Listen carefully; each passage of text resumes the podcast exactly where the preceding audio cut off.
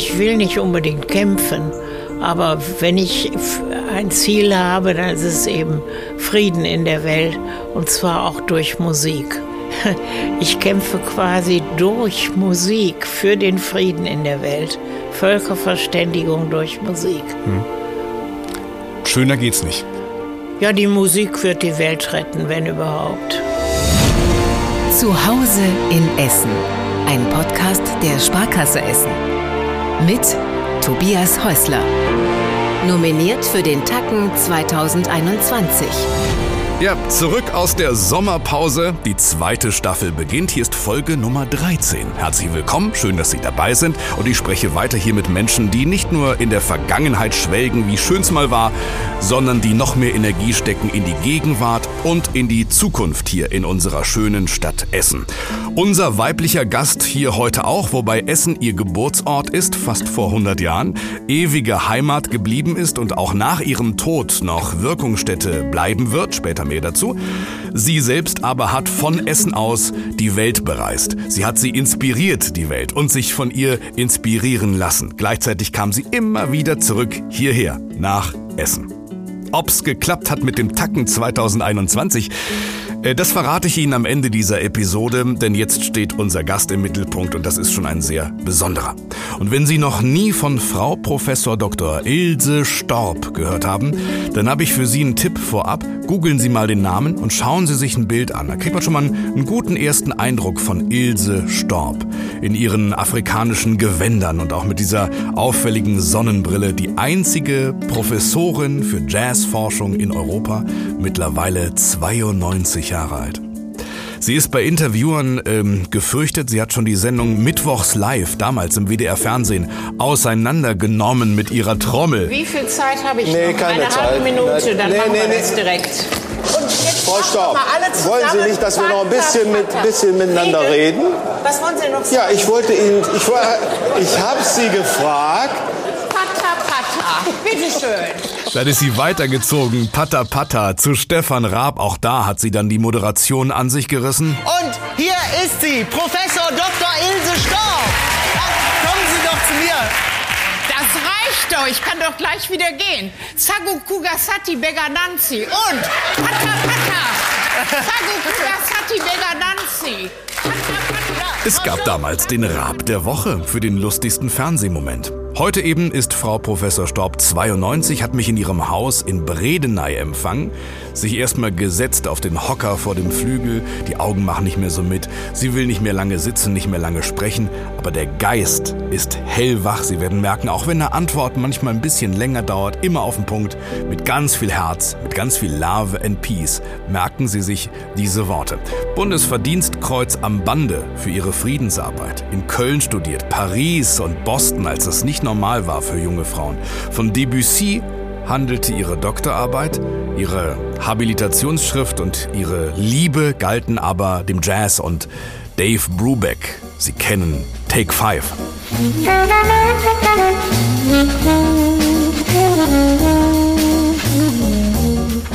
Also wir hatten aufgebaut in Bredeney, was ihr schon deutlich zu lang dauerte. Und dann ging es los. Aber schon zu Beginn eben nicht mehr nach meinem Konzept. Es übernahm direkt Frau Professor Dr. Ilse Storb. Jetzt. Ja, jederzeit.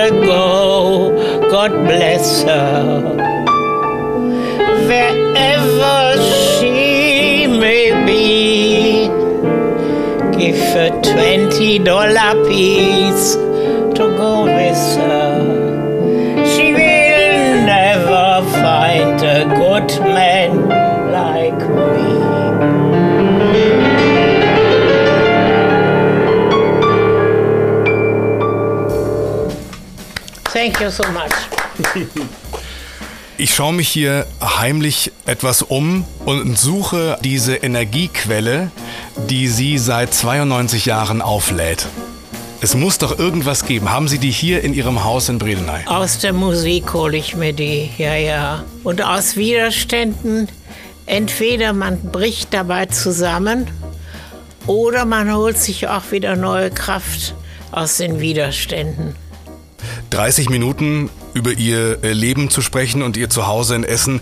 Das geht nur, wenn man sich eine klare Struktur ausdenkt. Ich habe vier, vier kleine Kapitel zusammengefasst. Ähm, einmal die Musik, ich habe den Kampf, ich habe die Heimat und ich habe die Liebe. Und ich freue mich sehr auf dieses Gespräch. Dankeschön.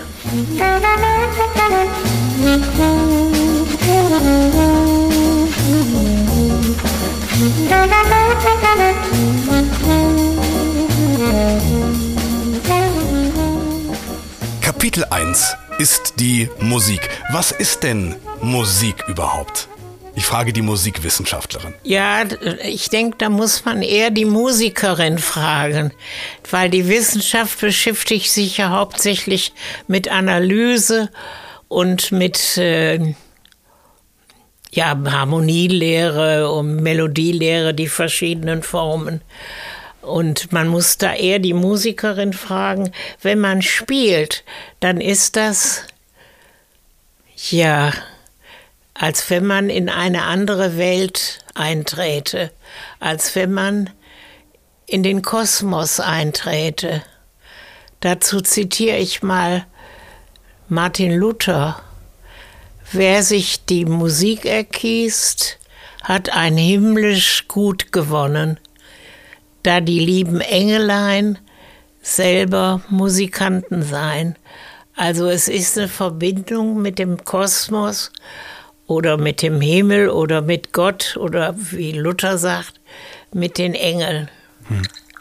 Sie, Sie haben mit der klassischen Musik begonnen, promoviert über Debussy, haben habilitiert aber schon zum Jazz, ne? Zum Jazzpianisten, viel Komponisten. Später. Viel später. Ich habe 20 Jahre über Dave Brubeck gearbeitet. Ja.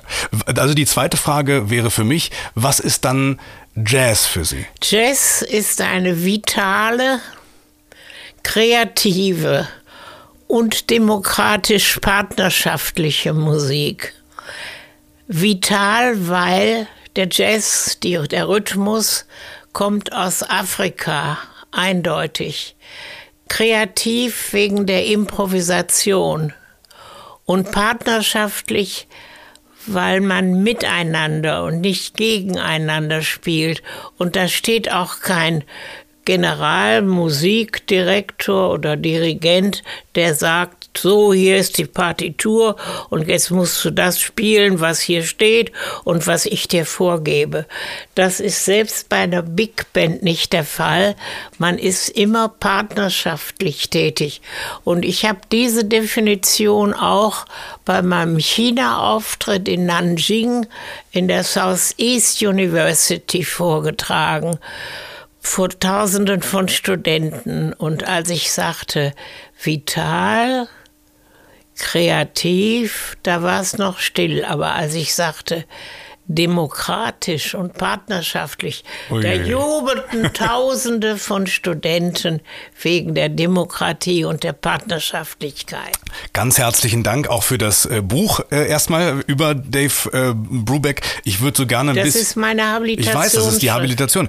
Ähm, ich äh, würde zu gerne bei ihm bleiben, weil Sie ja auch äh, ihn auch näher kennengelernt. Wieso? Sie sind doch noch. Ich bleib noch ein bisschen hier, aber Sie waren bei Dave Brubeck zu Hause. Ja. Eine ganze Woche. Wie war das? Waren Sie ein bisschen, darf ich fragen, waren Sie ein bisschen verliebt? Er war ja auch nur neun Jahre älter als Sie.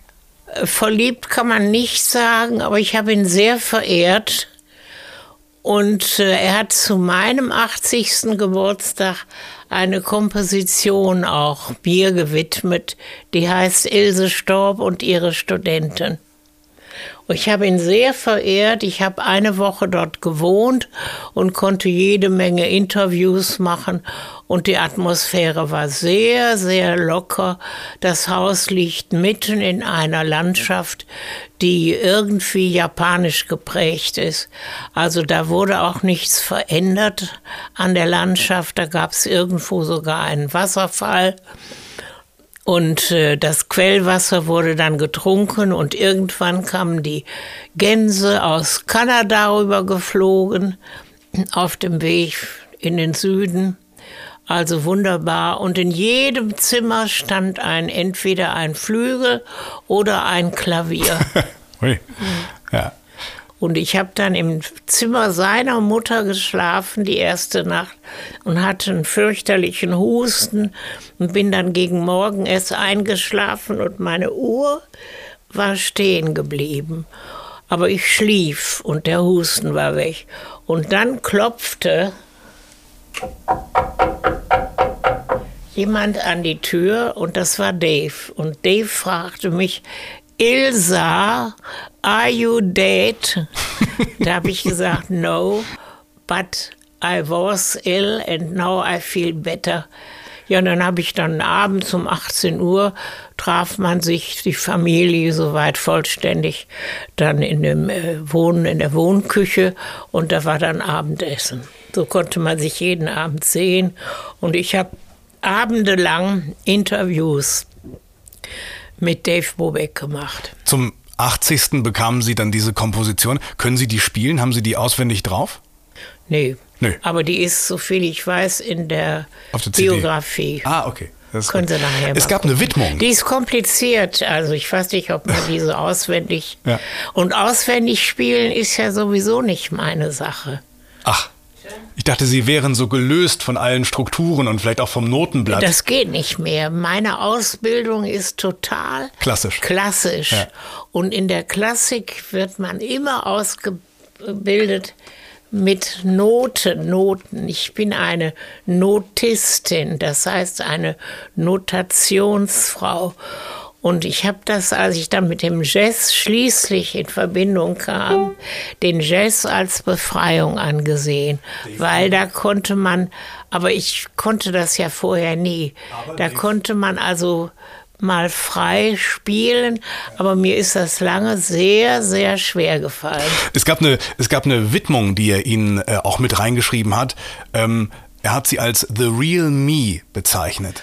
Das ist mit reingeschrieben. Ja, aber was meinte, was meinte er denn mit, damit? Er hat Also im Grunde weil das, das, so mit das wahre Ich, ja, also mein For Elisa the Real Me. großartig, ich lese. Das ist die erste Komposition. Und da äh, hat er mir reingeschrieben, For Elisa the Real Me. Also als wenn ich sein zweites Ich wäre. ist ein wahres Ich. Also im Grunde, The Real Me, Ja. mein Mann, wahres Ich, ja, ja. also im Grunde haben, haben Sie etwas gelebt vielleicht, was er nicht leben konnte. gelebt. Ja, gelebt, ausgelebt vielleicht. Irgendwas sah er ja in Ihnen, etwas sehr Besonderes. Das kann ich jetzt nicht beurteilen, weil die, es ging nicht um Psychologie, sondern um Musik. Ne? Punkt für Sie.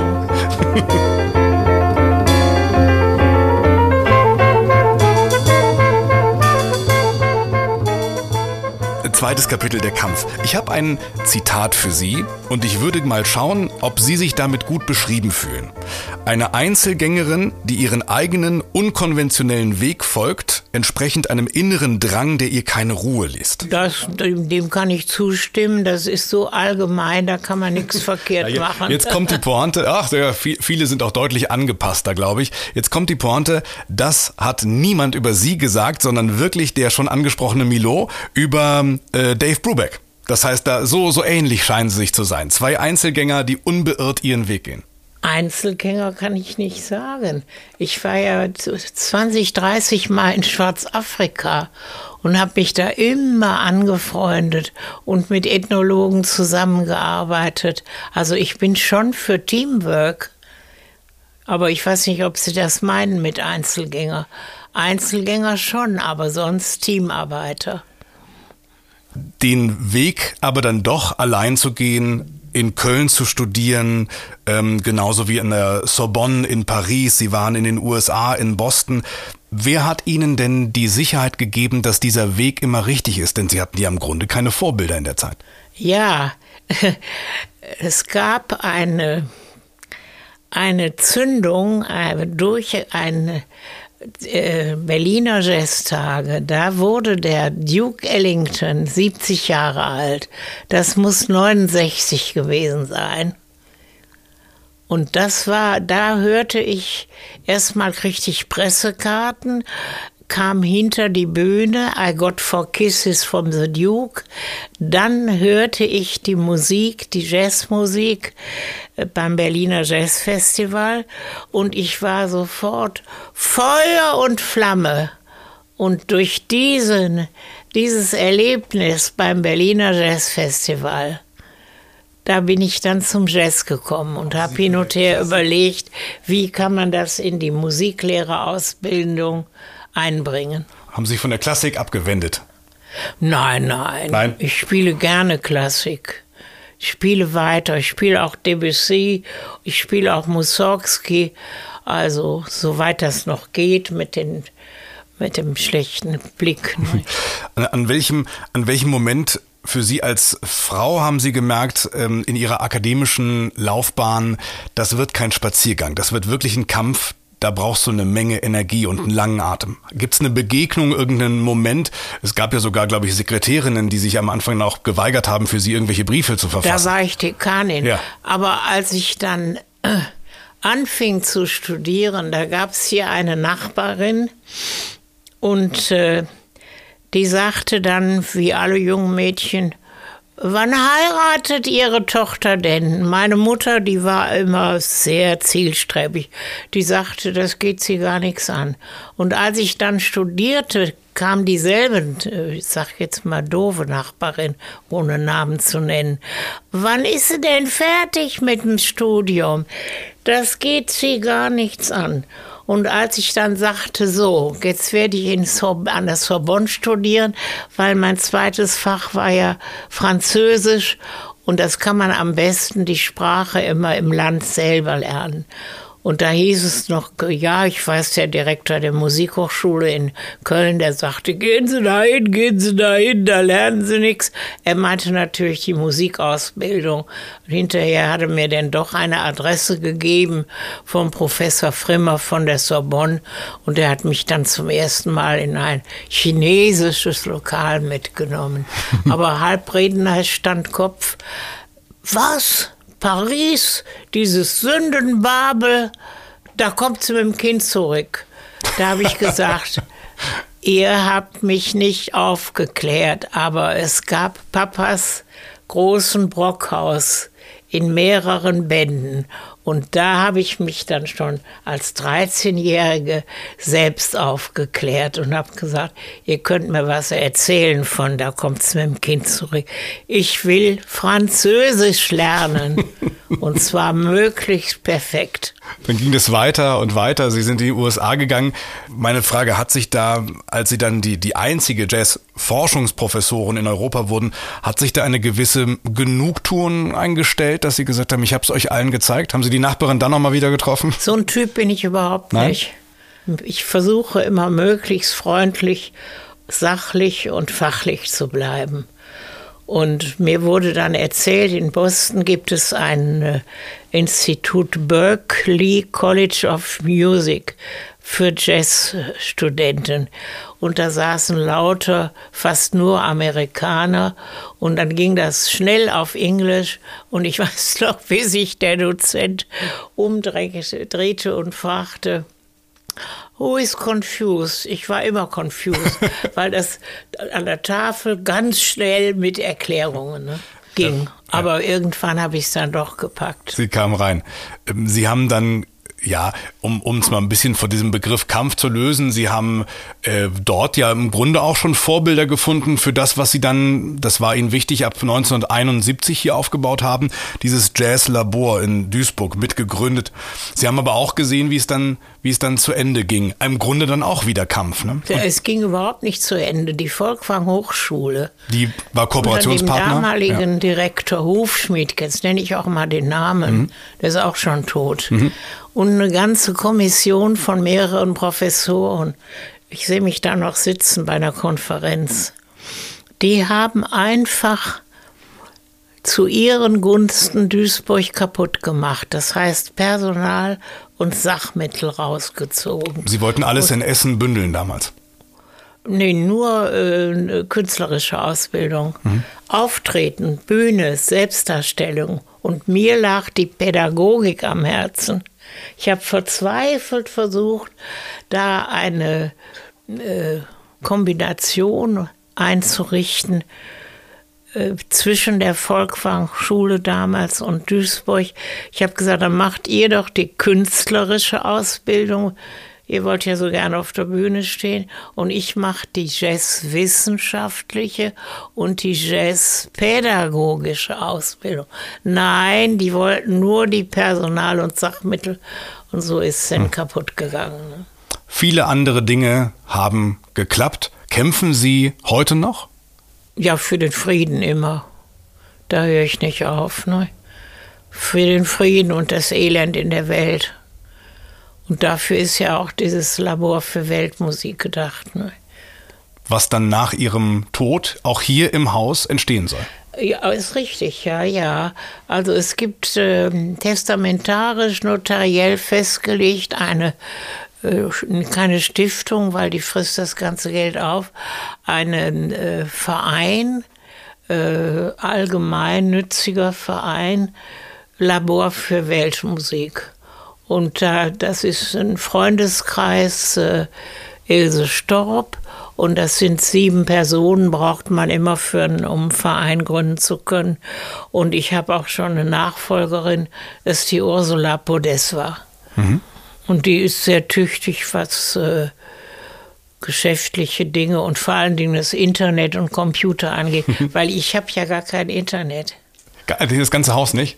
Das, das, das kommt, weiß ich nicht. Das kommt, das kommt dann das spätestens, wenn hier die Welt, wenn nee, die Welt zu Gast ich ist. mit fertig. Ich Nein. kann ja kaum noch sehen. Ja, okay, klar. Aber wenn Sie irgendwelche Fragen haben, spätestens mit Ihrem gemeinnützigen Verein, ähm, werden Sie dann auch oder auch Ihre Nachfolgerinnen und Nachfolger auch mit der Sparkasse Essen wieder zu tun haben, denn äh, die unterstützt ja gute Ideen auch in der Kultur wie diese. Ja, habe ich sofort gefragt, wie wäre es denn, wenn Sie das Labor für Weltmusik auch unterstützen würden? Ja, selbstverständlich haben wir schon gemacht mit der, äh, heißt die Weiße Flotte da auf dem ja, Waldner See. Ja, ja da gab es ja eine Fahrt, unter anderem mit einem Workshop von Anan oder Mate aus Ghana. Und äh, ich weiß noch, das Schiff fuhr schon weg und der Musiker war noch nicht da. Der oh. ist aber kurz danach gekommen und dann sind wir dem Schiff hinterhergefahren von der Anlegestelle äh, Villa Hügel, nein, äh, Parkhaushügel, Parkhaushügel nach Heisingen rüber. Und da hat der, konnte der Musiker dann auch noch Zusteigen. auf das Chef ja. einsteigen. Zum Abschluss dieses Kapitels, Sie sind ja weiterhin Vorbild. Als junges Mädchen, als junge Frau stehe ich Entschuldigung, vor. Entschuldigung, Vorbild für wen? Ja, das, das, das frage ich Sie jetzt gleich mal. Ich glaube, dass Sie inspirieren mit Ihrem Lebensweg und dass viele junge Frauen, die vielleicht noch eingeschüchtert sind dabei, ihren eigenen Weg zu gehen, äh, Ihnen die Frage stellen, würden, wenn sie die Möglichkeit hätten, deswegen stelle ich sie jetzt, was kann ich tun? Wie gehe ich meinen eigenen Weg? Wie setze ich mich so oft gegen andere und anderes durch? Erstmal gehe ich davon aus, dass die Menschen kooperativ sind und dass man nicht kämpfen muss. Ich versuche das also erst durch die Sprache und durch Kompetenz versuche ich das und versuche, ich, ich will nicht unbedingt kämpfen, aber wenn ich ein Ziel habe, dann ist es eben Frieden in der Welt und zwar auch durch Musik. Und darum, und äh, ich kämpfe quasi durch Musik für den Frieden in der Welt. Völkerverständigung durch Musik. Hm. Schöner geht's nicht. Ja, die Musik wird die Welt retten, wenn überhaupt.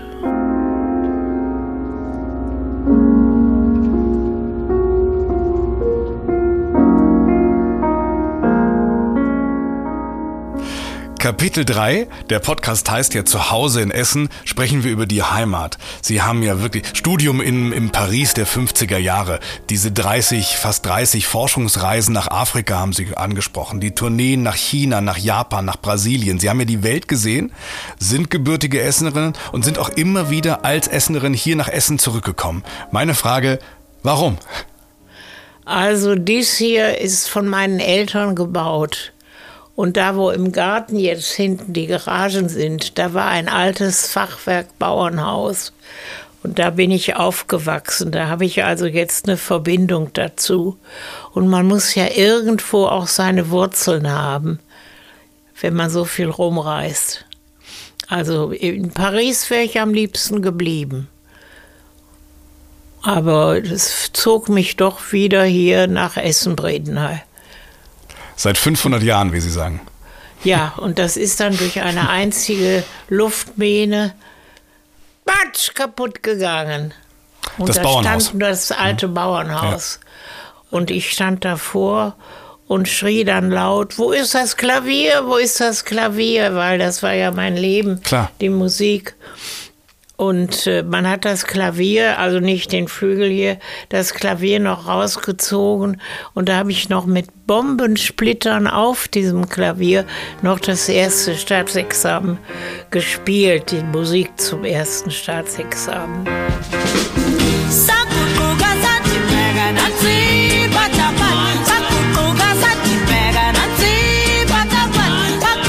wechseln wir doch mal den Ort und gehen noch mal nach, nach Afrika. Das ist ja auch ein für Sie sehr wichtiger und prägender Kontinent. Wie können Sie den Reiz von Afrika am schnellsten erklären? Oder sind wir dann sofort bei Pata Pata? die Vitalität der Afrikaner und was ich in den Dörfern erlebt habe, die Menschlichkeit wie sonst nirgendwo.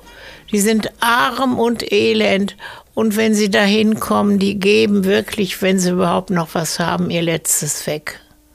Ich kann äh, ein Beispiel geben in Timbuktu, da war ich auch zweimal und dann bin ich dann, ich gehe ja auch zur Bevölkerung, die meisten tun das ja dann nicht. Und ich bin dann nachts noch ausgegangen und wollte einen Tee trinken mit einer Familie und es kam kein Tee. Und dann haben die schließlich sich getraut zu sagen, ja, wir würden ja gerne mit Ihnen einen Tee trinken, aber wir haben gar kein Geld, um Tee zu kaufen. Oh, ich sage, um Gottes Willen, hier ist Geld. Und dann haben wir zusammen nachts dann da Tee getrunken. Und das finde ich so wunderbar und so menschlich, wie die Ärmsten der Arme so menschlich sein können nicht die Regierenden. Und die ganze Entwicklungshilfe, die kann ja so nicht vonstatten gehen, wenn man nicht an der Basis arbeitet. Das Geld, was in die Entwicklungshilfe reingegangen ist, ist meistens in den Taschen der Regierenden verschwunden oder in der ba auf den Banken in der Schweiz, in Panama, in Luxemburg, ich weiß nicht wo. Ne? Ähm, Das Reisen ist ja kein Selbstzweck äh, gewesen. Sie haben sich ja sehr engagiert, auch da wieder für die Musik und mit der, mit der Musik und für die Weltmusik und tragen für dieses Engagement, Sie haben es erwähnt, tragen seit 23 Jahren schon das Bundesverdienstkreuz am Bande dafür. Äh, Ja, ich meine am Bande, ich meine 98 wäre das gewesen. Ja, drei, genau. Stimmt das mit den 23 Jahren? Ich kann nicht rechnen, muss ich auch nicht. Dafür habe ich die Sparkasse Essen, die rechnet das aus. Wo lagert das, wo lagert man ein Bundesverdienstkreuz am Bande? Neben dem Bett im Nachttischchen. Ehrlich, also nebenan. Ja, ich, Ja, im Schlafzimmer. Ich werde keinen Platz für mein Bundesverdienstkreuz suchen müssen, glaube ich, in meinem Leben. Haben Sie eins? Nein, habe ich nicht. Also. Wahrscheinlich auch keine Chance.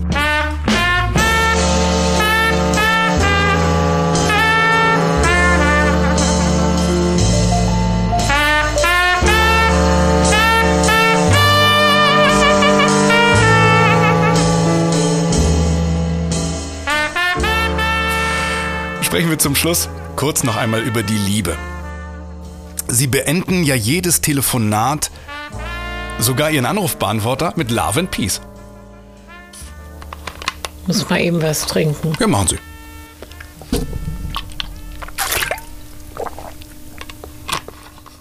Ja, das that's all we need. Deswegen. Das ist so wichtig. Liebe und Frieden in der Welt. Wenn wir über die klassische Liebe, was heißt klassische Liebe, über die Liebe innerhalb von Beziehungen sprechen, dann haben Sie sich äh, bewusst, ja, das ist die Frage, bewusst für ein Leben allein entschieden? Abgesehen davon, dass Sie ja unglaublich viele Man Menschen. ist nirgendwo alleine. viele Menschen um sich es rum sind haben. immer Ja. irgendwelche Menschen da. ja. Und die Liebe, ja, ich weiß nicht, ob die Philosophie das so unterteilt hat. Agape, die Liebe zu Gott. Caritas, die Liebe zu meinem Nächsten. Und Eros, die äh, erotische Liebe. Drei verschiedene Sichtweisen. Und Sie haben alle drei Sichtweisen gelebt. Die Liebe zu Gott, die Caritas zum Nächsten, ich denke schon, ja. Ich- Aber irgendwie, wenn ich mich hier umschaue in diesem Haus, ich könnte mir schon auch Kinder, Enkel, mittlerweile wahrscheinlich auch Urenkel vorstellen, die hier rumspringen. Gibt es Momente, wo Sie das bereuen, dass Sie sich gegen Familie entschieden haben? Auch ich weiß schon, es, Ja. war, nie, es war nie leicht. Ich ne? musste mich ja entscheiden. Ja, ja. Entweder du studierst und unterrichtest Tausende von Schülern, weil bei meinem Studium ein Bein in Afrika, eins in Amerika, wo wollen Sie Kinder lachen? Und alle unter den Flügeln und jetzt seid mal schön stille, das geht ja überhaupt nicht. Das heißt, Ihre Kinder sind die vielen Studierenden. Ich habe Sie 10.000 Kinder. 10.000 Kinder. Und die Lehrer, die ehemaligen Lehrer wie die Setschmos, Ja. sind ja meistens ehemalige Studenten. Ja. Die Setschmos, die unterrichten ja auch schon wieder. Also ich war unter anderem mal da im Südwestfunk bei diesem Wieland Backes, den Namen haben Sie schon mal gehört. Ich habe die ganze Szene Und gesehen. in Ja. der Sendung war eine Frau mit elf biologischen Kindern. Und da bin ich natürlich hochgeschossen, setz mich gleich wieder und habe gesagt, ich habe 10.000 geistige Kinder. Ich weiß nicht, ob das verstanden wird. Ich habe es sofort verstanden. Mhm. Ist, ist Helge Schneider ähm, eins dieser Kinder? Helge Schneider hat vorübergehend mal teilgenommen im Jazzlabor, aber nicht bei mir. Ne? Also kein Kontakt. Nicht persönlich. Er ist ein guter Clown, ist witzig und äh, auch ein guter Pianist, aber der macht ja mehr Blödsinn als Musik. Nicht? Vielleicht kehrt er wieder zurück zum Jazz. Es gibt ja schon Parallelen, dass sie zumindest noch mal anders an die Musik, an den Jazz heranführen, als das andere klassische Jazzpianisten tun. Helge Schneider und Sie, ich sehe auch gewisse Parallelen oder äh, trete ich Ihnen dazu nahe? Ja, ich bin mal mit ihm aufgetreten. Da gab es den Kinderohren-Schlitzpreis in Mülheim. Und wenn ich höre Kinder, für Kinder tue ich immer alles. Heute Morgen hörte ich wieder eine wunderbare Sendung über den Gründer der, der Arche. Also für Kinder tue ich immer alles. Und mit Helge Schneider in der Stadthalle in Mülheim. Ja, da bin ich dann mit den Setschmus dahin und wir sind zusammen aufgetreten. Das geht. Ne? Ich weiß noch, als ich sagte, Black and Blue, What did I do to be so black and blue? Also Antirassismus-Song. Und ich rief dann zu Helge Schneider rüber, ähm, A-Moll, ich glaube A-Moll. Und die Antwort war, nee, brauche ich nicht. ja, also ist schon ein toller Musiker. Ja. Wenn Sie 10.000 Kinder haben, dann äh, merke ich schon, bereuen Sie das nicht. Gibt es, wenn Sie ähm, zurückschauen auf diese 92 Jahre, gibt es etwas, was Sie bereuen? Gibt es eine Situation, die Sie vielleicht heute noch mal anders entschieden hätten? Das ist schwer zu beantworten. Also mein Entschluss war immer Musik und das Geistige. Mit 18 Jahren habe ich Platon gelesen, das Höhlengleichnis. Da wollte ich sofort sterben und in das Geistige eintreten.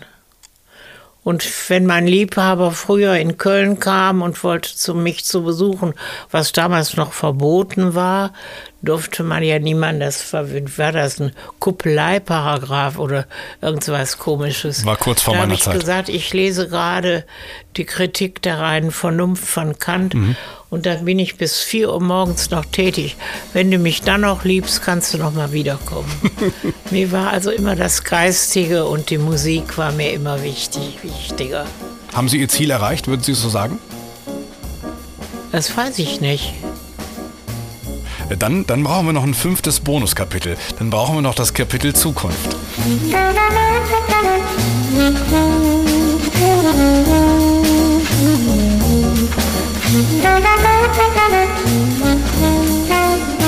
Die Zukunft, ja, ich arbeite weiter mit der äh, Ursula Podesva zusammen für das Labor für Weltmusik. Und sobald mal die, und auch mit den Setschmus, die Regularien etwas lockerer sind und Corona uns nicht total einschnürt, dann werde ich auch demnächst noch mal einen Auftritt machen in den Katakomben. Ja, Kennen Sie die? ja, kenne ich. Ja, da haben wir jetzt schon einen Vorschlag. Kasim Chaliskran, du Teil meiner Seele. Äh, entweder am 2. Dezember, 9. oder 16. Dezember. Ja, großartig. Sie stehen wieder Ich auf der Bühne. Bühne möchte ich nicht. Ich bin gerne im Foyer und nah bei den Leuten, weil Bühne müsste ich ja Treppen runter. Das kann ich ja alles nicht mehr. Oder nur ganz schwierig. Dann falle ich hin und breche mir die, rechte, die restlichen Knochen. Ne? Ich habe auch das Gefühl, dass die Bühne da ist, wo Sie gerade stehen oder sitzen. Trotzdem gibt es Stufen. Tja. Man muss auch praktisch denken. Es ist die erste Folge der zweiten Staffel, also schon was Besonderes in unserer Arbeit. Ich weiß nicht, ob ich das bei jedem Gast so machen würde, aber Ihnen würde ich gerne das Schlusswort lassen, Frau Professor. Sie können jetzt wirklich, ist eine weiße Seite, im Grunde Also bei Null angefangen. Schlusswort sagen? Wenn Sie mögen, haben Sie die letzten Sekunden für sich. Ich kämpfe für den Frieden und zwar durch Völkerverständigung und Musik. Love and Peace, Liebe und Frieden. That's all we need. Das brauchen wir dringend. Herzlichen Dank. Ich bedanke mich auch. Gibt es ein Leben nach dem Tod? Das hat sie mich gefragt plötzlich, als wir schon zügig abgebaut haben. Sie sagt, die Energie aus dem Körper, die werde erhalten bleiben, aber vom Ego bliebe nichts mehr übrig. Was für eine tolle Frau. Der Tacken 2021 übrigens, der ging an eine Online-Vermittlungsplattform für Maschinen. Es ist eben ein Marketingpreis. Ne? Wir bewerben uns wieder, wenn es um Menschen geht. Das kann die Sparkasse Essen auch am besten. Sie abonnieren den Kanal, Sie freuen sich bitte vor auf die nächste Folge im goldenen Oktober und ich wünsche einen sonnigen Spätsommer hier in unserer schönen Stadt. Das war Zuhause in Essen, ein Podcast der Sparkasse Essen. Die neue Folge jeden zweiten Dienstag im Monat.